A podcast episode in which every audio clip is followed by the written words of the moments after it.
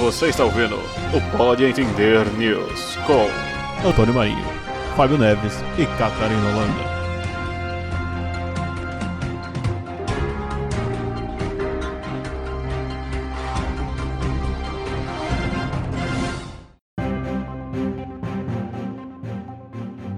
Brasil é aprovado como membro de grupo de elite da União Matemática Internacional. Pesquisa detecta vírus da febre amarela em novo tipo de mosquito. Orçamento da Ciência e Tecnologia tem 477 milhões bloqueados.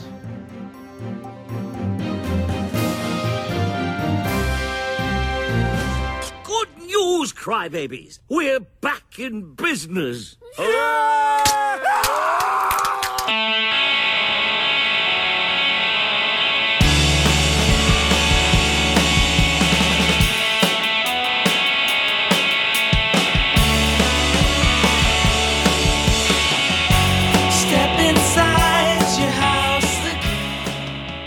Olá pessoas, você está ouvindo o episódio 28 do Pode Entender e, e- e no episódio de hoje nós teremos várias notícias e este que é o primeiro episódio de 2018, olha só. E 2018 promete ser o ano antes de 2019. E aqui comigo nós temos, claro ele, o daltônico mais querido desse podcast, Dalton. Sou eu mesmo. E aqui conosco nós temos também Catarina Holanda, que continua sem apelido, vai começar o ano 2018 aí sem apelido.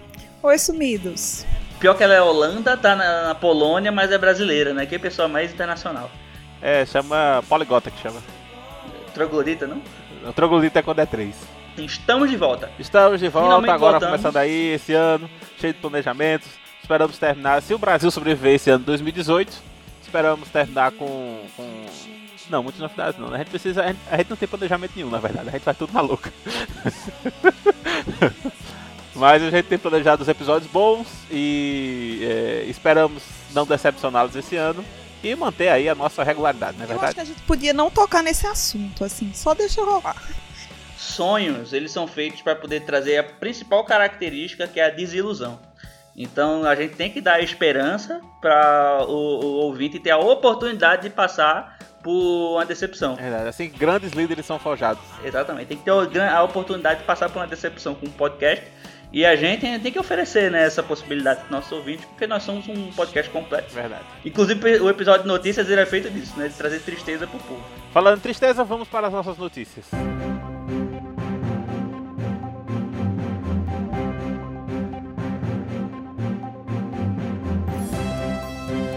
Brasil é aprovado como membro de grupo de elite da União Matemática Internacional. Começamos o ano com uma boa notícia e que a candidatura do Brasil ao grupo 5 da União Matemática Internacional foi aprovada. Só para contextualizar, né? Essa União Matemática Internacional é uma, é uma organização não, governa, não governamental, é, sem fins lucrativos, que ela tem como objetivo né, au- aumentar a cooperação entre países, é, dar suporte para eventos, né, para reunião dos matemáticos, é, suporte até financeiro para pesquisa, se eu não me engano. É, tem um link no, no post se vocês quiserem dar uma olhada é, lá no site deles. E eles reúnem, né, as principais, pelo menos, comunidades é, que fazem pesquisa em matemática no mundo todo.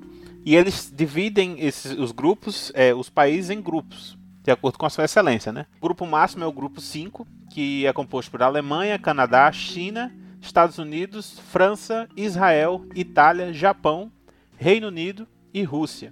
E agora o Brasil faz parte do maior grupo de produtores de, de produção de matemática internacional do planeta.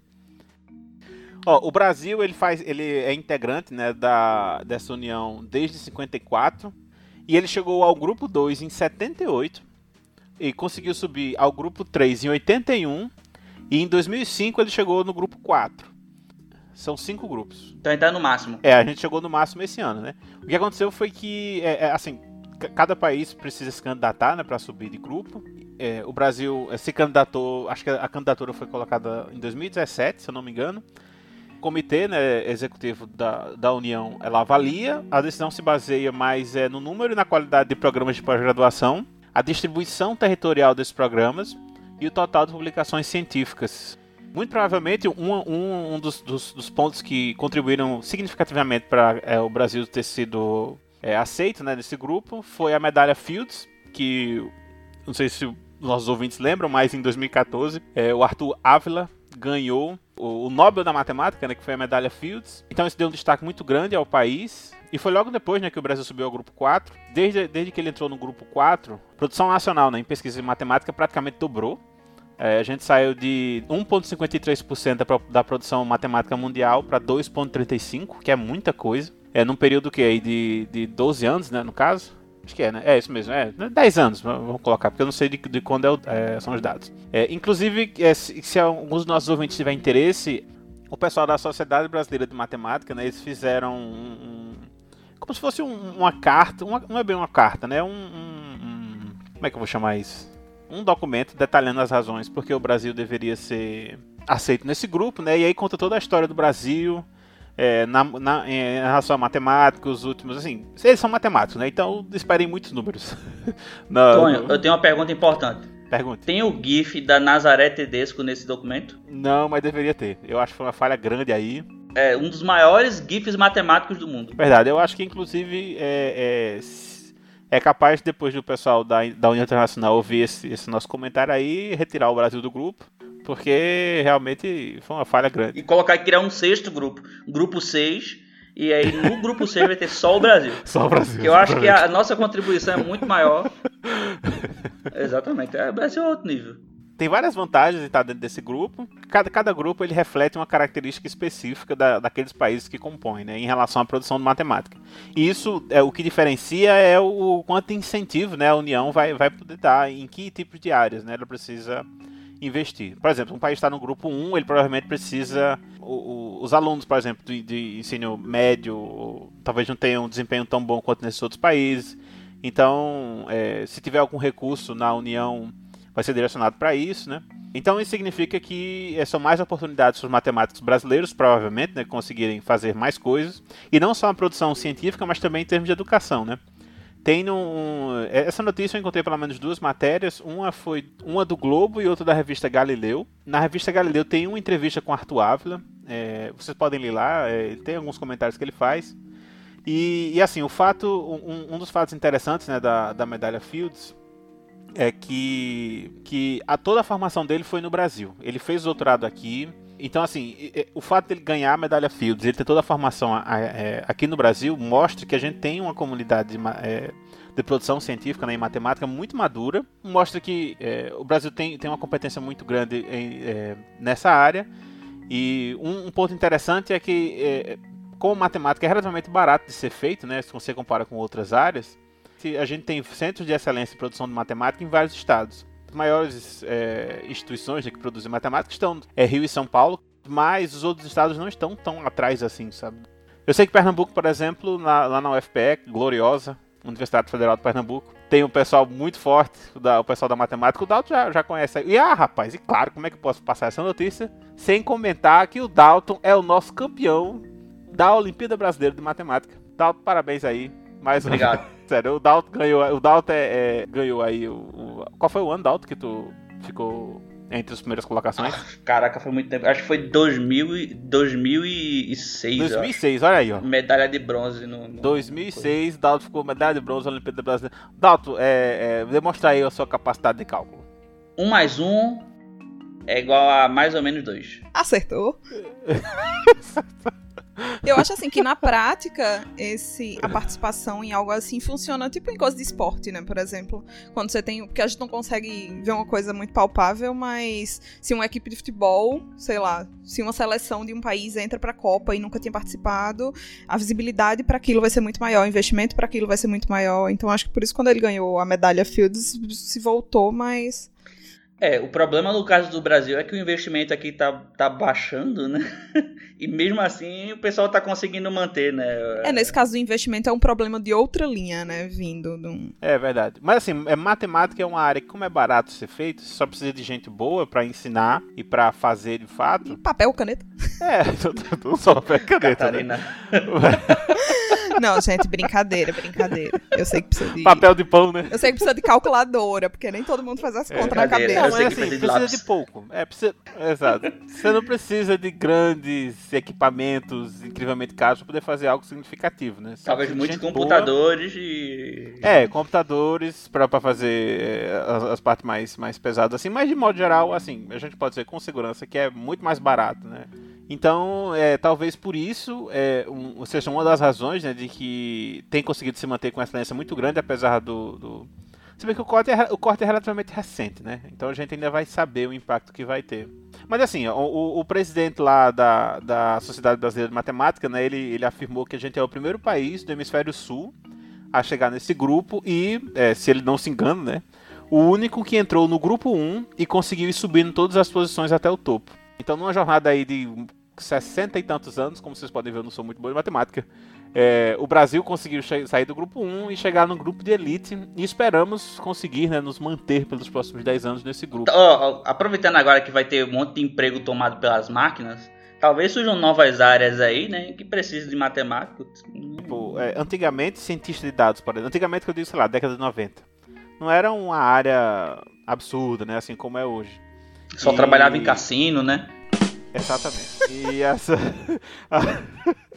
as pessoas formadas em, é, em matemática hoje provavelmente têm muito mais oportunidade de aplicar seus conhecimentos, né? E, e, assim, tem mais opções do que ser só professor ou trabalhar na área acadêmica, sabe?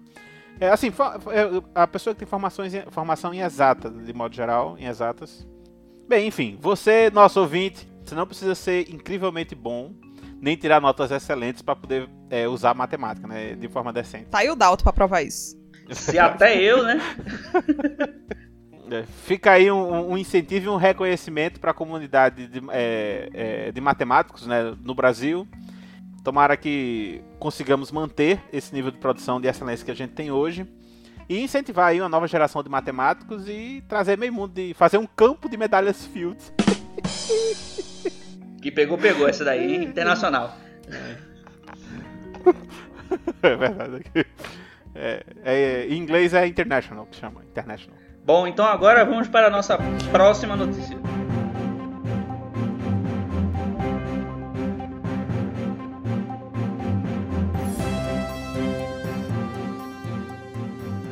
Vírus da febre amarela é detectado em novo tipo de mosquito. Teve uma coletiva de imprensa no Ministério da Saúde nesse dia 15 de fevereiro agora, e aí o Instituto Evandro Chagas apresentou uma pesquisa que mostrou que o mosquito Aedes albopictus, conhecido como tigre asiático, ele também está susceptível ao vírus da febre amarela em ambiente silvestre. E aí esses mosquitos infectados eles foram capturados no ano passado em áreas rurais de Minas Gerais. E o que é que acontece? Existem dois ciclos possíveis da febre amarela no Brasil. Um deles é o urbano, que é um que a gente já não tem desde a década de 40, que é aquele que o Aedes aegypti pica uma pessoa doente e depois pica outra pessoa susceptível, transmitindo a doença. E o outro é o ciclo silvestre, que é o responsável por essas transmissões atuais que estão acontecendo.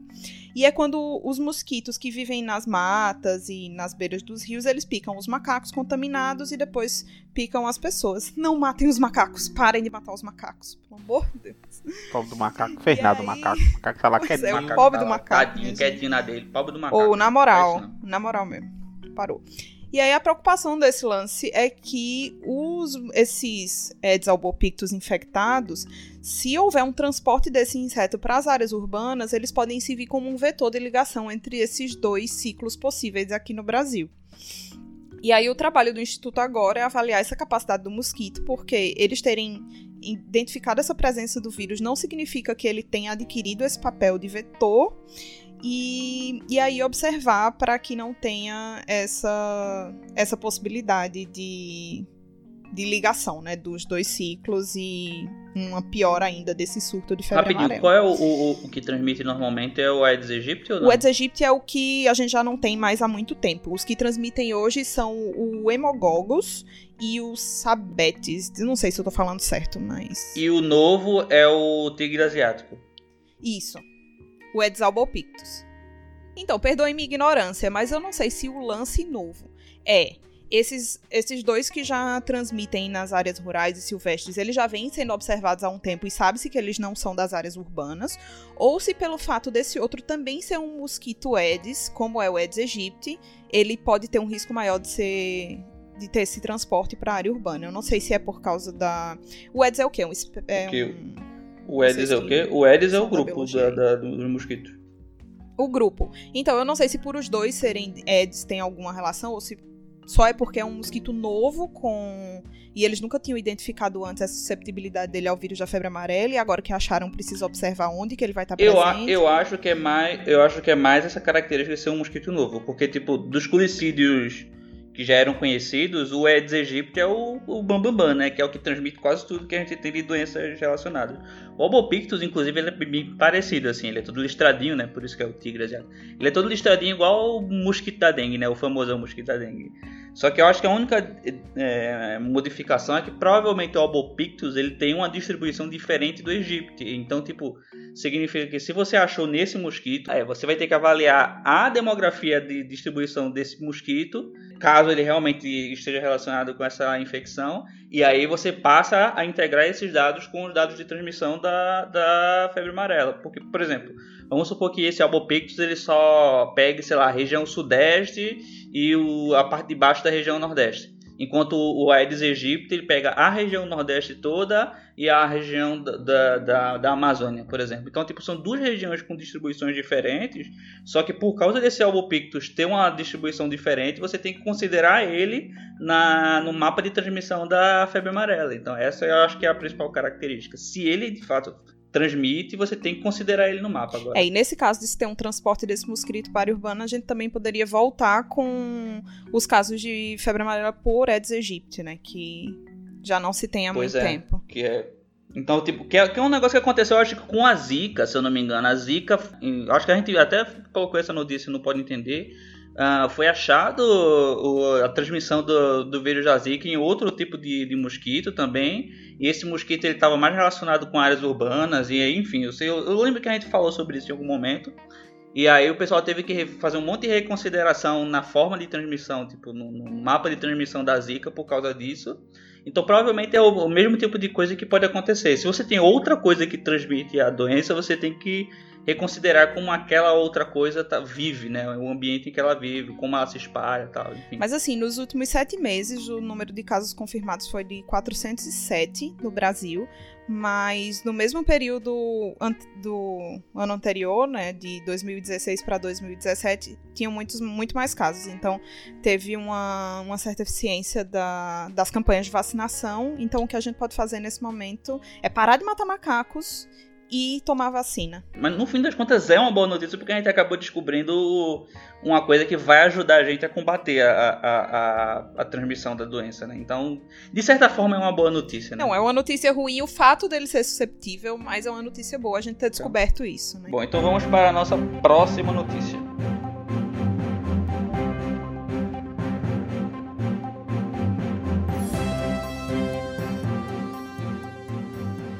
Orçamento da Ciência e Tecnologia tem 477 milhões bloqueados para 2018. Bom, eu acho que muita gente que acompanha a, a, a progressão, vamos dizer assim, a, a progressão negativa da ciência no Brasil, provavelmente já ouviu falar dessa notícia. Ah, algum, alguns podcasts atrás a gente vinha comentando o decrescente investimento na, na ciência no Brasil, né? A gente já teve vários cortes ao longo de 2016 e 2017. Ano passado havia sido o ano com o menor orçamento para a ciência nos últimos 10 anos. Ah, esse orçamento, quando fechou em 2017, já tinha sido o menor da história, segundo algum, alguns Não, é o menor, menor da história. segundo a- o site do Estadão. Ele falou que já era o menor da história e porque assim, né, considerando a, a inflação, considerando, saca? É, fazendo todas as continhas é o menor da história. Talvez porcentagem né, do Isso é o que orçamento. ele diz, eu não né? sei. Tipo, menor dos 10 anos pelo Caraca, menos é. Será? Voltou muito, menor da história. É, da história, enfim. Enfim, Tá aí a notícia, Tá depois a notícia, averigua. depois a gente vê, né? Não vejam com calma. Vejam com calma. Assim, a coisa não tá boa. Pois é. Então o que acontece? Em 2017, ah, o orçamento ele tinha sido fechado em mais ou menos 4,5 bilhões de reais. Né? Então O orçamento anterior, né, o orçamento da ciência em 2000, acho que dois, há 3, 4 anos atrás, ele estava em torno de 9 bilhões, já caiu pela metade. Quando fechou esse orçamento em 2017, para o plano de 2018 ser de 4,5 bilhões, muita gente já estava reclamando, a SBPC já estava dizendo que isso ia ser um. Porque esse orçamento teve uma queda de 25% em relação a 2017, né? Ou seja, 2017 a gente estava com 25% a mais do que a gente teria esse ano. E além disso, a gente teve um novo corte agora de 477 milhões, o que vai fazer com que nosso orçamento caia para 4 bilhões esse ano. Mas o que acontece? Não está ruim porque pode ser pior. Lembra que ano passado a gente teve o orçamento reduzido, só que ainda assim foi contingenciado quase metade desse orçamento, o que significa que do valor prometido, parte dele foi pago e parte foi retido, e somente 500 milhões dele foram liberados em outubro, e isso pode voltar a acontecer em 2018. Lembrando que esse valor de 4 bilhões que está liberado agora para a ciência é um valor que ele está nas contas do governo, só que conforme a, a, como é que eu posso dizer, a situação financeira do Brasil, esse valor ele pode diminuir tranquilamente. É o famoso tem, mas não tem. É, né? tem, mas não tem. Essa notícia que eu vi aqui é uma notícia do Estadão.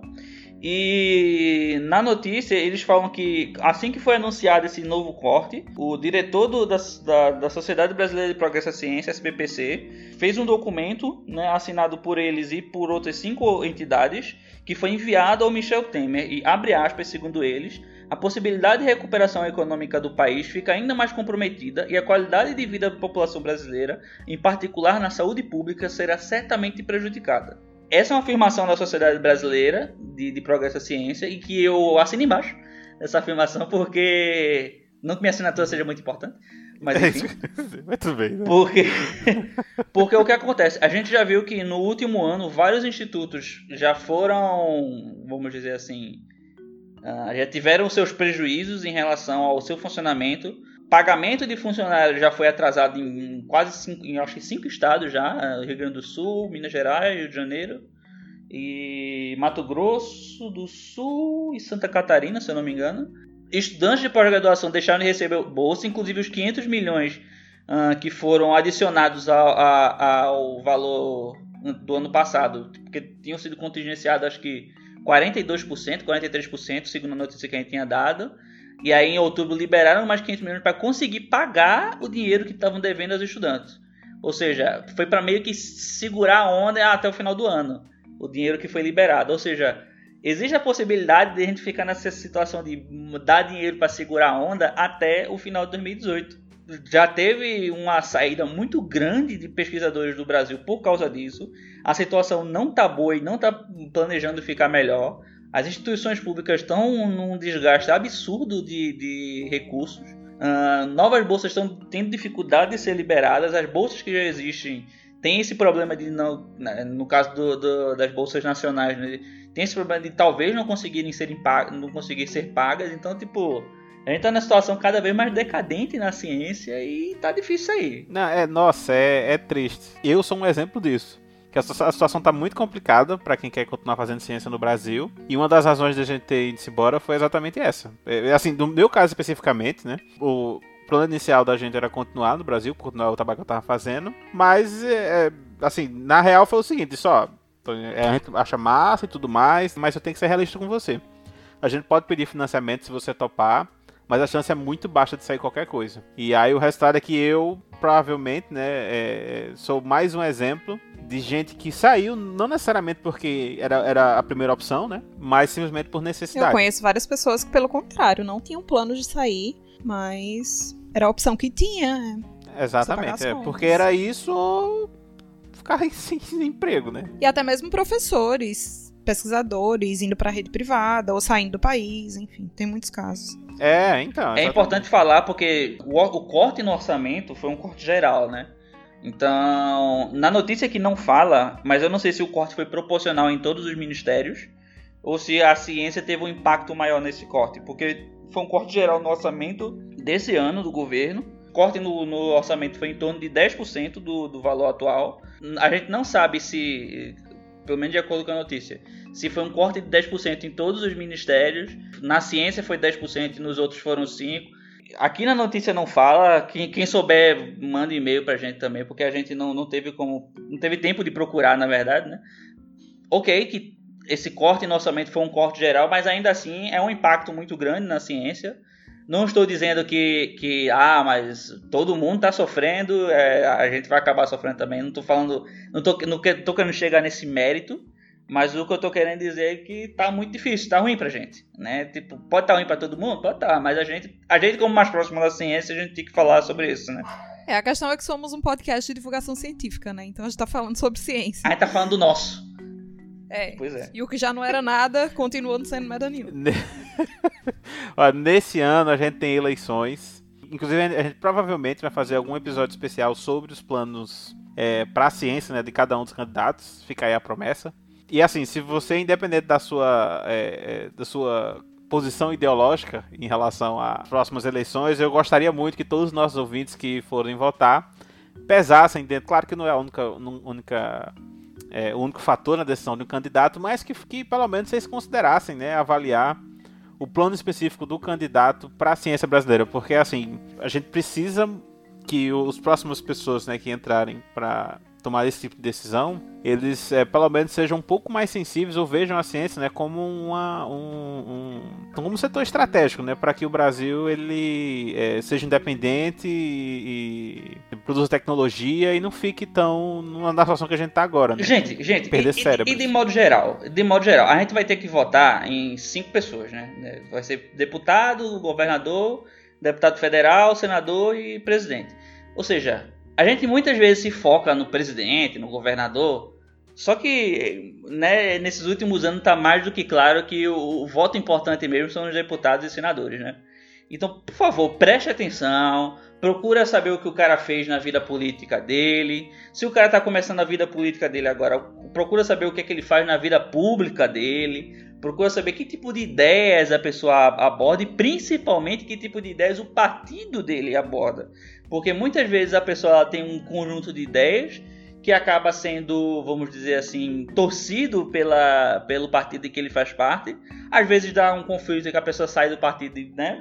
Enfim. Mas muitas vezes a pessoa vai estar é, de acordo, vamos dizer assim, coerente com as ideias do partido. Então você preste atenção no partido que a pessoa faz parte, quais são as ideias do partido para os campos que você acha importante e vote com isso na mente. O, o, o- deputado, o senador em si, não é a pessoa que, ah, hoje eu acordei muito feliz, vou votar sim na proposta. Não, ele está votando de acordo com o que ele conversou com seus colegas partidários e etc. Então, tipo, fique de olho nessas características. Exato, exato. É, é assim, eu, eu acho.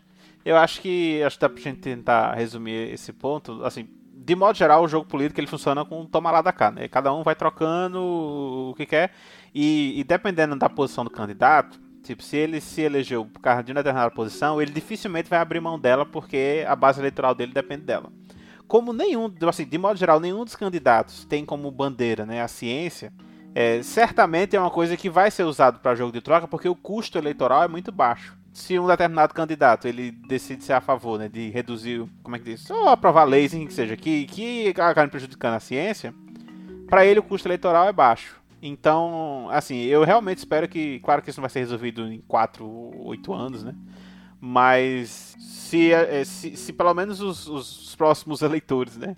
Tivessem, pesassem um pouquinho a mais a ponto de ter algo na, na balança deles na hora de decidir pesar o fator ciência, eu acho que a gente já, já teria um avanço significativo na política brasileira em relação à Eu ciência. faço uma proposta para vocês. Vocês peguem, quando forem. Acho que daqui para maio já vai ter a, a lista dos candidatos, né? Vocês escolham seus candidatos, faça essa pesquisa que eu disse. É um negócio que você vai levar no máximo duas horas, assim. Para quatro anos, duas horas é bem pouco. Vê o candidato que você quer votar e tudo mais. E passe para frente essa informação. Você converse com outra, pelo menos mais uma pessoa. Você conversa e fala assim: olha, dá uma olhada aí nos teus candidatos, ensina como. Às vezes a pessoa não sabe como procurar, enfim, informação. Você vai, ó, ensina assim, ó, tem esse site aqui, você consegue confirmar, ver, tem aquele site que, que verifica o, o- a ficha suja do- dos políticos tudo mais. O, aquele, o, tem um, um programa de inteligência artificial que o cara faz, que tem um cara que colocou no Kickstarter, não, no... O cara fez um crowdfunding. Serenata de Amor. É, Serenata de Amor, isso. E, e- então, tipo, você vai, você consiga as informações e ensine para as pessoas que não sabem essas informações, pelo menos uma pessoa, você já vai estar fazendo, já está dobrando o número de votos que você vai conseguir fazer serem votos conscientes. Que você vai estar eliminando uma pessoa que vai votar porque gostou do candidato para transformar ela numa pessoa que votou porque ela sabe que bandeiras que a pessoa, que aquele candidato está votando. Então, tipo, essa conscientização, ela não vai, não vai surgir do, do dia para noite, ela vai ter que ser feita on the ground, né? Você vai ter que ir lá e convencer o amiguinho a chegar e procurar saber sobre o candidato, porque a gente não vai conseguir mudar nada assim, só reclamando no Twitter, né? Então, Bem, provavelmente esse ano, 2018, não vai ser um ano, bom, pelo menos em termos de financiamento, né, para a ciência. Provavelmente não vai ser um ano muito bom. Se ele for pelo menos que nem é um pouquinho melhor que 2017, que já não vai tá, não vai ser muita coisa.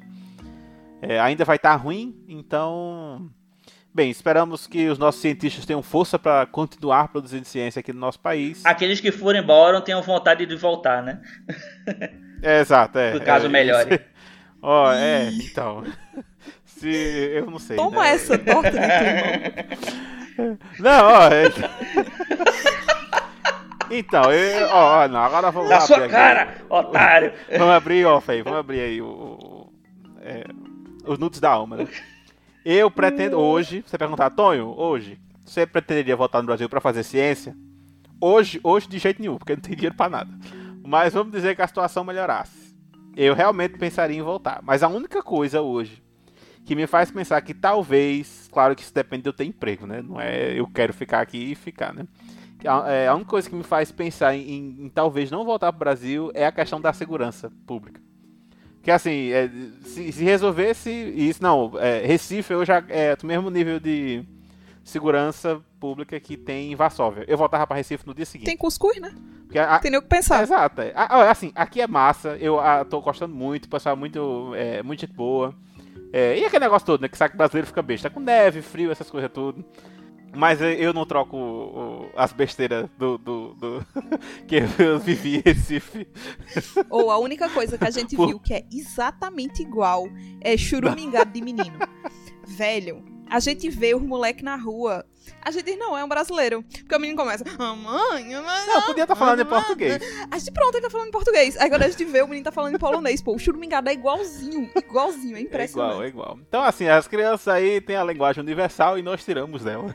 Exatamente. Depois a gente começa a ensinar outras línguas e aí eles. Eu- gente, eu, eu tenho filho, eu digo pra você, criança é feito cachorro.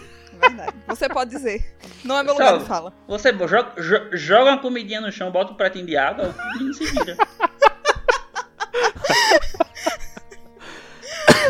Ensina uns truquinhos pra. A única diferença é que você tem mais truque pra ensinar pro- pra, pra criança, né? Você tem que ensinar a escrever e tal. Cachorro não escreve, né? Porque ele não tem polegar. Mas se o cachorro tivesse polegar, ele escreve. Olha que bacon tem.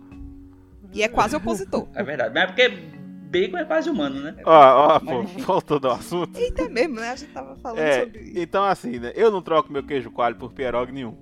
Mas, mas realmente assim, a, a sens... Se fizerem um pierogi de Aí, queijo quase, essa- Mas assim, é, a é, conversar. a, a- a segurança é a única coisa assim que, que realmente me deixou, me faz pensar um pouco se vale a pena voltar. E eu acho isso triste porque, assim, eu não sou a única pessoa que teve, teve que sair, né, por causa disso. Não, não era nem minha primeira opção. E eu acho que muita gente vai acabar acontecendo isso, né? Vai, vai sair do Brasil para outro país, vai começar a, a, a ir no lugar né, onde é mais valorizado como profissional e dificilmente vai querer voltar, sabe? Se tiver oportunidade para ficar, vai ficar e o Brasil perde aí uma, uma, uma tipo, Investimento. Formou profissionais pra mandar Exato. fora. Eu entrei na universidade em 2017. É, em 2007. E terminei em 2017, né? Então são 10 anos aí de formação. E quando eu tô finalmente pronto para produzir, assim, ciência, né? No- Nossa, não, meu Deus, nossa, que ciência. É. Mas assim, né? São 10 anos de investimento para formar um profissional. E quando tá, tá praticamente pronto, quem vai colher os frutos agora é a Polônia.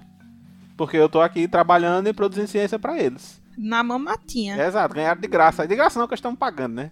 Mas assim. é- Mas ainda assim, não foram eles que exato, investiram 10 exato, anos em você. é. E, a- e eu tenho a formação toda na uni- é, universidade pública, né? É, e com financiamento público. Um primeiro de CNPq durante o mestrado e depois na FAPESP durante o doutorado. E Ah, e você Tá que é aí. do povo que tá ouvindo isso, proteste pra Tony voltar. Porque é dinheiro seu que você investiu. E tá aí, ó. é verdade. É, pô, porque tá Ei, Tony, eu quero ei. meu dinheiro. Meu cara, meu dinheiro, tá viu? Não é só pelos 20 centavos. Se for FAPESP, então, é muito mais que isso.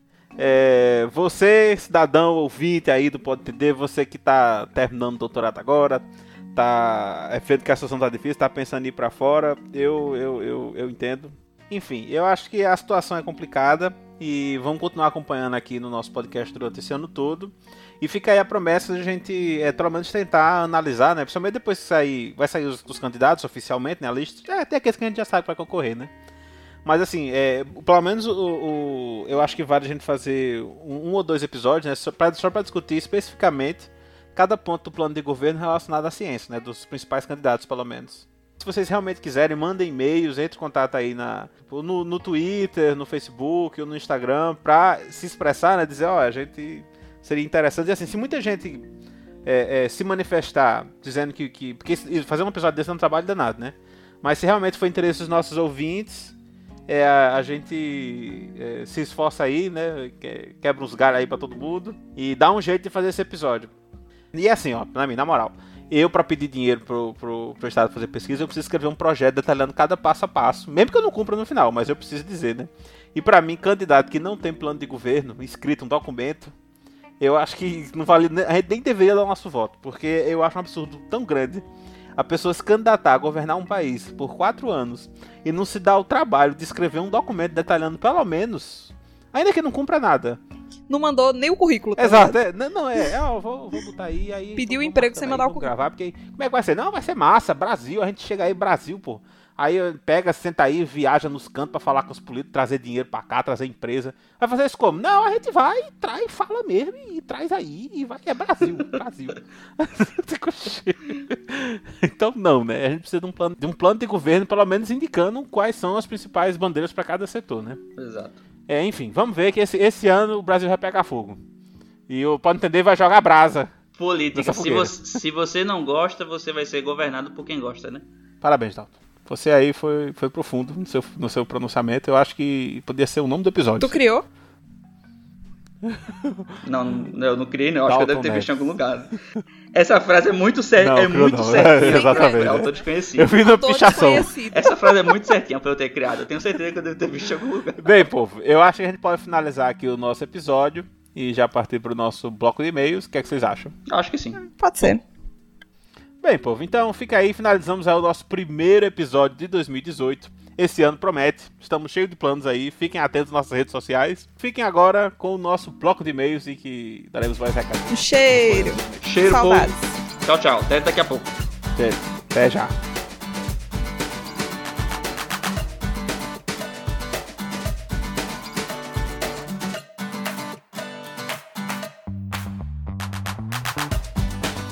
Olá, entendedores! Bem-vindos de volta a mais uma sessão de e-mails e recadinhos e olha só, estamos de volta! Yeah! E, aqui, e aqui comigo temos nosso querido Tonho. Dá um oi aí, Tonho. Opa.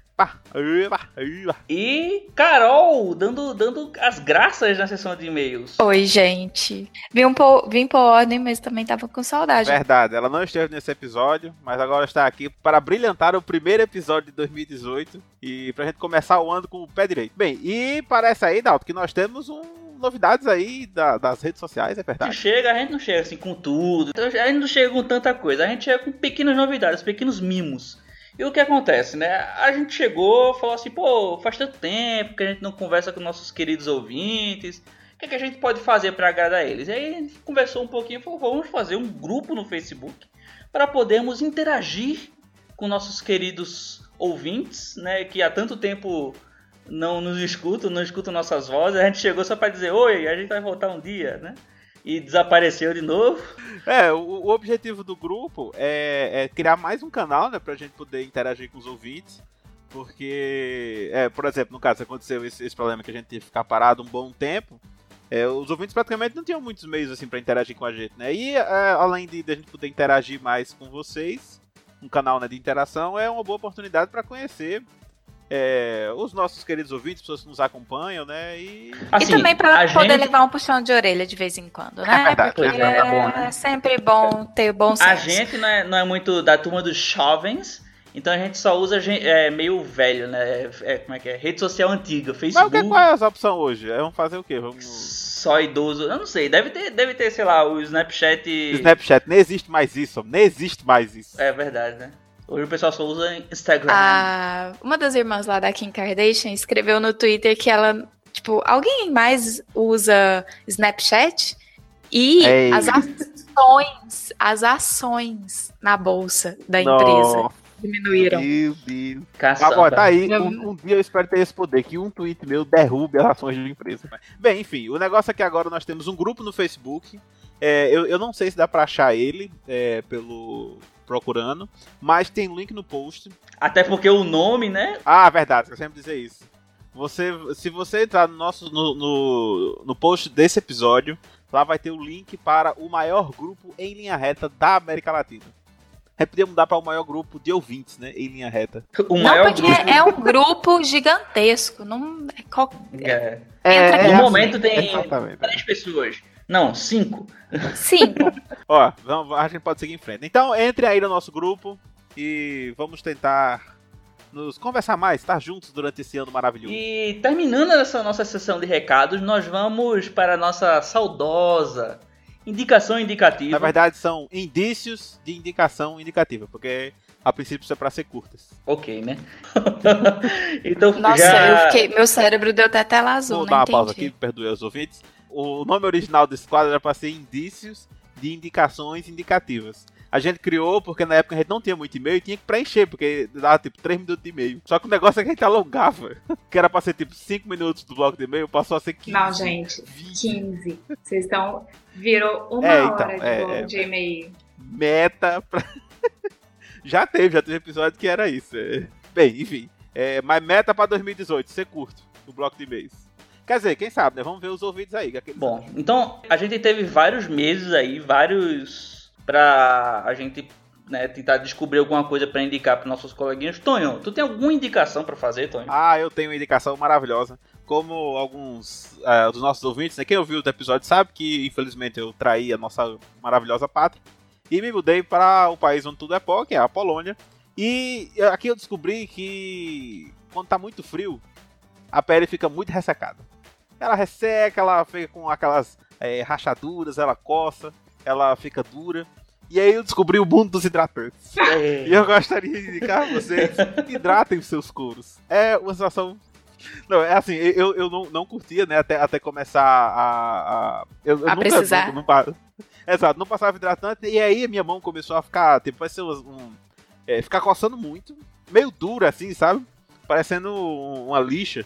E aí, né, eu peguei de Catarina, uns hidratantes, comecei a passar, e agora minha pele anda sedosa e com um cheirinho maravilhoso. Então eu gostaria de dizer aos ouvintes que se aventure por esse mundo, às vezes você vai se, se surpreender com o que você vai encontrar. Ai, E gente. essa é a minha indicação. Enquanto uns dizem pra usar protetor solar, eu digo hidratem suas peles. Carol, o que é que você indicaria para os nossos ouvintes consumirem e nesse ano que inicia para nós? Porque a gente sabe que o ano só começa depois do carnaval. É. Depois dessa hidratante, eu tô tentando assim encontrar uma coisa muito importante pra indicar, mas acho que eu não consigo. Então eu vou indicar uma série mesmo. Qual, qual a série? Diga aí, para nossos ouvintes começarem. É, é Netflix? Não, não é, não é Netflix não. Eita, pô. Então vamos conseguir por meios legais. Diga aí, Carol, qual é a série? Chama Big Little Lies. É da Ah, HBO. Big Little Lies. É da HBO, exatamente. É, porque ela assina É da a HBO. HBO, né? É, Aí- naturalmente, eu, assino eu também HBO. assisti. eu- ah, Exatamente. mundo Aí assina HBO. mas, mas, Carol, por que você indica essa série maravilhosa? Passa numa cidade muito rica e pequena. E aí essa moça que eu. É tipo Berlândia. E essa moça. Mas no Berlândia não é tão pequena quanto É lá. verdade. É uma Nem tão é, rica. Ah, ok. Exato, prossiga.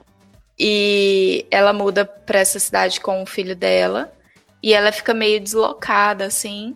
Enfim, a história começa a acontecer e tem as grandes pequenas mentiras, assim, que vão acontecendo e desvendando. E aí no Ah, final sua cabeça faz. Meu Deus do céu! É. E são temas muito atuais, É assim. Tem uma festa, você sabe que tem a festa desde o início e que aconteceu alguma coisa lá. E a história vai se desenrolando e mostrando quem são cada um dos personagens. E aí no final você entende por que, que tem essa festa. Ah... Tu já assistiu, Tonho? assisti, eu e Catraine te assistiu. E a gente fez a nossa própria música de abertura, que é mais ou menos assim. Big ol' little lies. Big ol' little lies. Vocês. Big ol' little lies. Olha, desculpem vocês por terem escutado isso. E eu gostaria de acrescentar que é a melhor playlist de série do Verdade. Spotify. Não deixem de procurar lá no Spotify, Big Little Lies. Pode, pode colocar de cima e embaixo, no modo aleatório, do jeito que vocês quiserem, que são todas as músicas incríveis. Exatamente. E eu vou dar, dar até um spoiler aqui, que na hora que aparece o Beagle, tudo faz sentido. Que é daí que vem o Beagle Little Lies. Mentira, gente. Vai ter um Beagle, sim. Enfim, assistam. Se vocês quiserem conversar sobre a série lá no grupo, Boa, boa, boa. Ô, Dalton, e, e- e qual é a sua maravilhosa indicação para os nossos queridos ouvintes que poderemos discutir essa grande obra ma- ma- magnífica que você vai é, indicar aí no nosso grupo do Facebook? Bom, então, para não fugir muito, né, da- do tema científico, eu decidi, eu descobri um mangá que ele é todo voltado para o tema científico, mas de uma forma bem inusitada. Ah, há um tempo, tem- assim, eu acompanho algumas pessoas que curtem mangá, né, os otaku aí da vida. E tem um cara que ele faz o, o podcast do Opex Cast, né, que é um podcast só sobre One Piece. E aí ele tava indicando um mangá chamado Dr. Stone, né, que é Doutor Pedra. E aí ele pegou e falou assim, ah, é, é um mangá muito legal porque ele aplica vários conceitos científicos de uma forma interessante. Eu, pô, ok, né?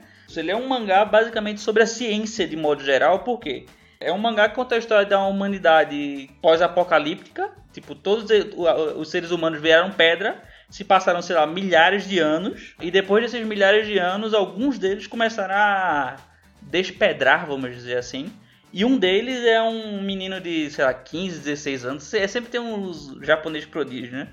E, e ele é um cientista. E aí o que acontece? Ele, usando o conhecimento científico dele, ele decide começar e avançar toda a sociedade do zero, utilizando todo o conhecimento científico dele. Então, por exemplo, sei lá, imagina que você tipo tem o conhecimento que a nossa sociedade tem, todo junto na cabeça de uma pessoa, Na idade da pedra. na idade da pedra, exatamente. Então, tipo, o mangá é basicamente ele tentando avançar, vamos dizer assim, o conhecimento científico dele com explicações muito razoáveis, vamos dizer assim, e de conceitos científicos e que ele faz aplicações absurdamente maravilhosas, assim, tipo, por exemplo, ele fala todo o processo necessário por, em uma determinada etapa para você criar pólvora. Porque ele precisa enfrentar alguma coisa lá, um, um perigo lá. Só que, tipo, para criar pólvora, tem várias etapas anteriores de processos químicos necessários.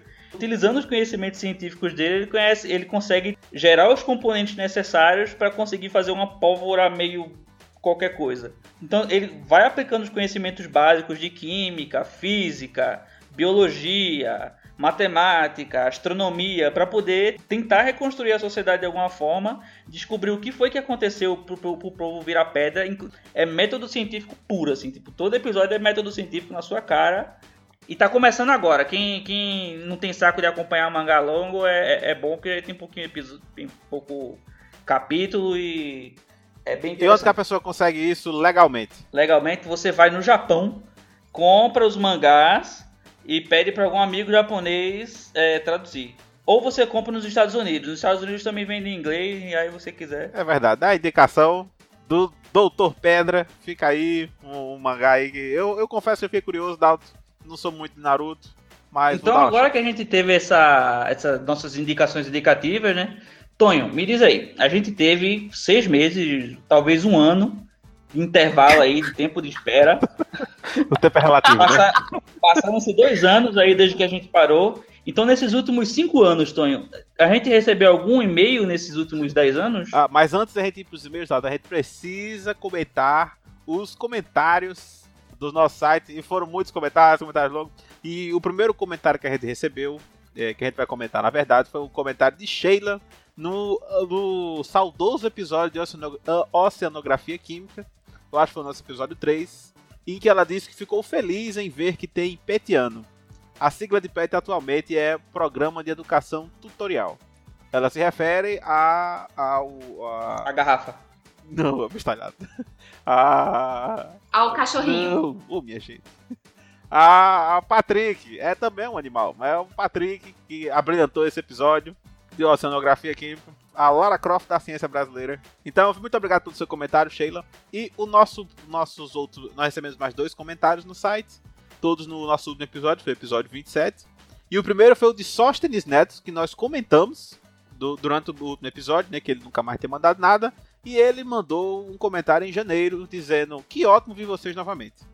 Muito obrigado, Sóstenes. Ficamos muito felizes. Agora em março você vai ficar feliz de novo, Sóstenes. É verdade. Você vai ouvir a gente de novo. Recebemos um outro, um outro comentário também nesse mesmo episódio de Migueias Não é Jacinto. Miqueias?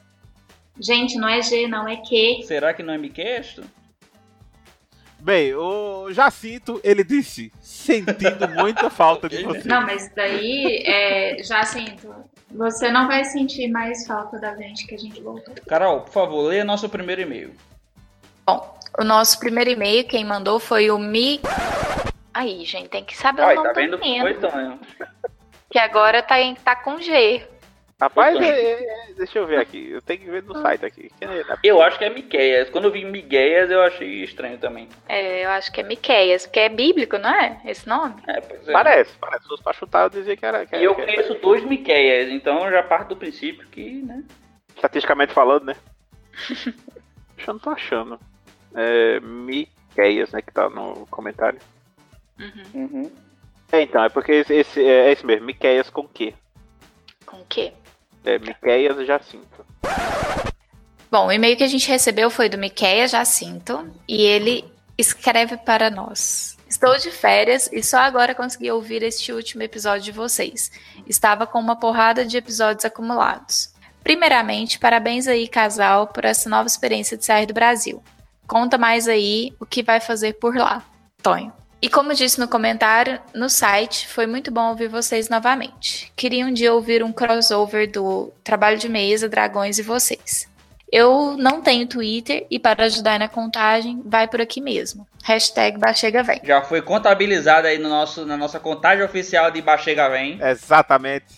Inclusive eu tenho que dar uma olhada depois quanto é que tá. Mas eu acho que faltam uns 30 Bachega vem pra Bachega entrar no Twitter, viu? Fica aí o, o esforço aí pra galera. Fica aí a dica. Vale também lá no grupo. Pode mandar lá no grupo. A gente tá aceitando em todos os lugares, inclusive no grupo. E Tonho, me diz aí, o que é que tu foi fazer? O que é que tu foi fazer aí na Polônia? Que o pessoal tá curioso aí. Ah, rapaz, quem sabe mais pra frente a gente não, não pode falar disso aí, mas é, é, a verdade É segredo, que... é segredo, segredo de Estado? Não, não é segredo não. Eu, eu queria continuar o que eu tava fazendo no Brasil, mas ninguém quis me quis pagar pra eu continuar. E aí eu fui atrás de vaga e tinha um caba que tava é, num grupo, né, aqui na Polônia, que eles estão tentando usar inteligência, artificial pra fazer design de proteínas, ó. Aí eu nunca trabalhei com isso, né? E aí, o, o- como é que foi o negócio, né? E- eu, eu nunca trabalhei com inteligência artificial, né? Mas eu trabalhei com proteína. Aí eu vi lá o que é que eles queriam, eu digo, rapaz, isso aí a gente desenrola, né? Mandei, esqueci que mandei, aí do nada recebi um e-mail, né, do cabo. Ó, isso aqui, pá, isso aqui lá, vamos ver aí, conversar. Aí, papai, papai, ver entrevista. Em polonês. Não, em polonês não, porque senão a gente tem lascado, né, tudo, foi em inglês. E aí, eu, assim, eu, eu- inclusive, olha aí, se não fosse pode entender, né, a gente teve um excelente episódio de Deep Learning, e eu, aí eu falei pra ele, né, na entrevista, eu disse, olha, então, eu nunca trabalhei com isso, mas, e comecei a falar tudo que eu ouvi no episódio. Não, porque você sabe que as redes neurais, não sei o que lá, e pá, das imaginetes, não sei o que. Eu já tinha lido uma coisa ou outra, né? Então deu pra segurar. E eu falei que assim, que eu achava que desenrolava se precisasse. E aí o Caba gostou tanto de mim, rapaz, que assim, a vaga que eu me inscrevi não foi a que eu entrei, né? Ele só, a gente já tem outra pessoa, mas a gente gostou muito de você. Você é um cabo assim que, olhe, venha. Aí eles arrumaram um negocinho pra mim e disseram, venha que, que a gente paga aí, pelo menos não sei quanto tempo, se der certo a gente estende aí seu contrato. Aí, aí eu fui, né? Vou fazer o quê? Não tinha nada no Brasil e vim embora. tem que pagar as contas. E aí tamo aí, sabe Deus até quando? Quanto quiser me pagar, eu tô aqui. Também não quiser me pagar, eu, eu volto. Evolução das acho que- máquinas, no finalzinho lá nos créditos vai estar o nome do Antônio, assim, ó.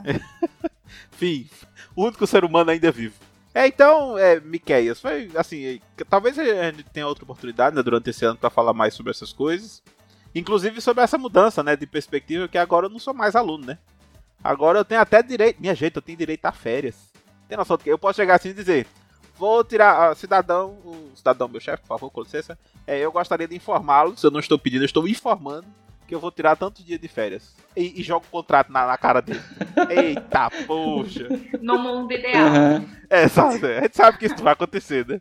Mas eu acho legal pensar nisso. Pensar que você pode ter isso. ima- Imagina, uma pessoa que nunca teve a carteira de trabalho assinada. Parabéns, Tonho. Que vitória. É, não, então, é, é porque aqui é aquele esquema, né? Não- é, é- é- ainda é meio limbo, né? Não- não- É emprego, mas não é. É mais emprego do que o que a gente tem aqui. É verdade, é o Ah, mais que já de cheguei a ter, um- a ter direito. Férias? Férias, Tonho. Férias. É, não tem mais o que reclamar, férias, não, né? É, exato. é. Aí, pô, até chicotado nas costas. Tu tem plano de saúde, Tonho? Tem plano de saúde? Tenho, tenho, Opa aí, rapaz. bicho, tenho. E eu, eu, eu descobri um conceito aí que nossos ouvintes devem conhecer muito bem, que é o tal de recolhimento de imposto direto da fonte. É um fumo, minha gente. É um fumo. Olha só. Bem-vindo ao trabalho assalariado. É, exatamente. É, Já, inclusive, já conversamos sobre isso. É verdade, foi um episódio. episódio discutindo a relação com a vida acadêmica. Pois bem, Miquel, é, é, eu, acho que, eu acho que a gente vai acabar soltando né, sempre mais umas coisinhas sobre esse negócio durante esse ano. E de repente, olha aí, dependendo do feedback e da interação no grupo do Facebook, a gente pode até fazer um episódio específico sobre esses temas, né? Quem sabe, quem sabe. Tamo aí, tamo aí, estamos aqui para agradar vocês, nossos queridos ouvintes. Pois é. Tonho, temos mais e-mails, Tonho? Infelizmente não temos mais nenhum e-mail da Auto. Mas eu, eu, eu confesso que eu entendo os nossos ouvintes não mandarem e-mail, até porque, né, afinal, teve o carnaval aí, quem ia ficar mandando e-mail no carnaval, né? Então. é, mas agora vocês não têm mais desculpa. E nós queremos e-mails. E, e- eu, olha só, a meta para 2018 é negar e-mail. A gente dizer, a gente recebeu tanto e-mail que não vai poder mais ler esse Meta. e-mail tudo. Tá aí uma meta. Ajudem a gente. Exato, exato. A gente tem que escolher os e-mails. Eu, rapaz, não vai dar pra ler e-mail de todo mundo. Assim, não, a gente, olha, tivemos que escolher três e-mails. A gente leu, a gente leu o e-mail de todo mundo. Não vai dar para ler o e-mail de todo mundo no ar, mas a gente leu o e-mail de todos vocês com muito carinho. Mas então, né, já que a gente não tem mais recados nem e-mail, já terminamos nossa sessão. Tonho, se o pessoal quiser entrar em contato com a gente no Twitter, aquela rede do passarinho, para quem eles devem entrar em contato, Tonho? Qual é a nossa arroba? O cidadão que deseja entrar em contato com esse maravilhoso podcast, ele pode mandar um Twitter para o arroba pode entender. Pode de podcast e entender de quem entende mesmo. E se for no Facebook, Carol, pra onde é que ele vai? Agora tem dois lugares, hein? Pois é, gente. Vocês, por favor, sigam a gente nesses dois lugares. facebook.com barra pode entender e facebook.com não sei. Barra um e-mail muito Barra. grande. Não, é, não. Será que vai dar certo Tá isso? que o link Exatamente. vai estar aí no post. No, Não, no, no post. Peraí, peraí. É. Não, não dá certo. É, não dá não, é. Bom, Diz que é o então grupo, link no post. Se quiser aí, ó, pessoal, a página foi essa daí que a Carol falou. O grupo, o link vai estar no post, a gente vai pegar o jeito conforme o grupo for crescendo. O link tá no post e também da nossa página do Facebook. Entre no grupo. E o e-mail, Tony? Tá funcionando? Como é que tá esse negócio aí? Quem, quem desejar entrar em contato conosco por e-mail, pode nos enviar o e-mail para contato arroba podeentender.com. Pode, podcast entender de quem entende mesmo. Muito obrigado, Aldo. Agora, Tonho, e se o pessoal quiser falar com você, como é que eles fazem, Tonho? Só ir direto no arroba Tonho do Mar. Tonho do Mar. E se o pessoal quiser falar com a pessoa mais sensata do podcast, pra onde é que eles vão, Carol? Para minha arroba que é arroba Carol Lacerda, com dois L's mesmo. Bom, ah, e se o pessoal quiser falar, Tonho, com aquela pessoa que tem um outro ponto de vista aí sobre esse frio extremo da Polônia? Se a pessoa quiser conhecer, ver a, a veia artística desse podcast, a pessoa pode ir no arroba Catarina Holanda. Agora, ô Dalton, e se a pessoa estiver cansada de, de- dos padrões impostos pela sociedade sobre as cores? Como ela faz para entrar em contato com o daltônico mais querido da podosfera brasileira? Bom, aí você vai lá no arroba FB underline Dalton e vai lá ouvir minhas lamúrias e discussões sobre o nada e coisa alguma, porque eu só falo besteira, como é de praxe. Eh, Precisamos reconhecer que o Dalton tem uma proficiência muito grande em falar besteira. E se o cidadão quiser ver as fotinhas que nós vamos começar a colocar agora aí nesse ano e conhecer um pouco mais, entrar em contato com o nosso dia a dia, no, no, no famoso Stories. É, assim, a gente ainda tá engatinhando, a gente tá engatinhando, mas a gente quer, pelo menos, tentar, sempre que possível, é, compartilhar com vocês coisas do nosso dia a dia, né? Fizemos Ou dia cobertura dia de ao bacon. vivo no Comic Con. Verdade, verdade. Então, se você perdeu, fique de olho, é, siga a gente lá no Instagram e você vai ver coisas da Polônia em um momento. E no outro momento você pode ver coisas de Campinas, de Uberlândia, ou as três coisas juntas. Inclusive, estamos fazendo um stories nesse momento dessa gravação. Quem viu, viu. Quem não viu, não viu mais. Vou até falar agora com você que viu nesse dia. Muito obrigado por estar vendo stories logo hoje. É, sigam a gente no Instagram. Bom, então, né, chegamos ao, nosso- ao final do nosso episódio, né, ficamos aí... A gente tá um pouco enferrujado, que a gente parou, passou muito tempo parado, mas a gente tá voltando, né? Já temos um monte de episódios aí programados aí pra tentar conseguir voltar a acompanhar a nossa, nossa velha rotina de podcast. Então, pra todos vocês, um beijo, um cheiro e até o nosso próximo episódio daqui a 15 dias, se Deus quiser, se o macarrão voador quiser, se o Cosmos quiser. Não vamos nos, nos comprometer, mas já nos comprometemos que 2018 será o ano que antecede 2019. Fica aí. Exatamente. Fica aí a promessa. Fica a dica. Exato. 2018 será o ano do Pode Entender. Será? Não sei. É, exatamente. Tá. Se não tiver. Oi. Então, pois pessoal, bem, seus lindos, um cheiro. para todos e tchau, tchau. Beijo. Beijo, gente. Foi ótimo. Segura nós aí em 2018. Pronto. Vou parar aqui.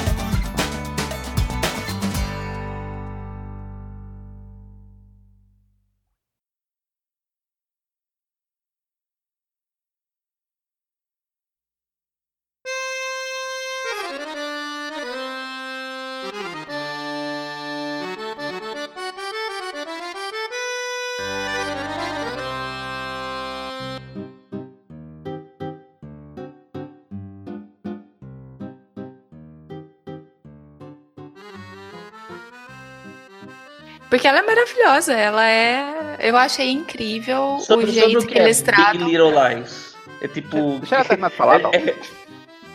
É- Dalton não dormiu, ele tá É, então on fire. ligado Quando ela terminar de 220. falar, ela vai dar ponto. Aí você comenta sua pergunta. Mas diga, Carol. Você tem que me manter ligado, senão. Sabia que ele ia falar alguma coisa até respirei pra esperar ele falar. Pronto. Carol, por favor.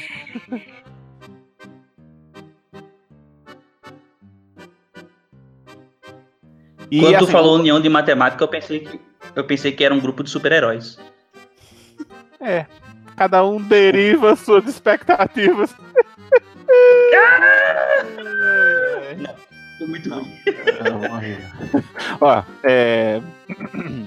O Brasil, né, é só pra. pra é, no- no- como é que diz? É, a União, Interna... a União Matemática. Eita!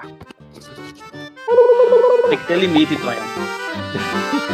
É, tem que ter limite. Definido, claro.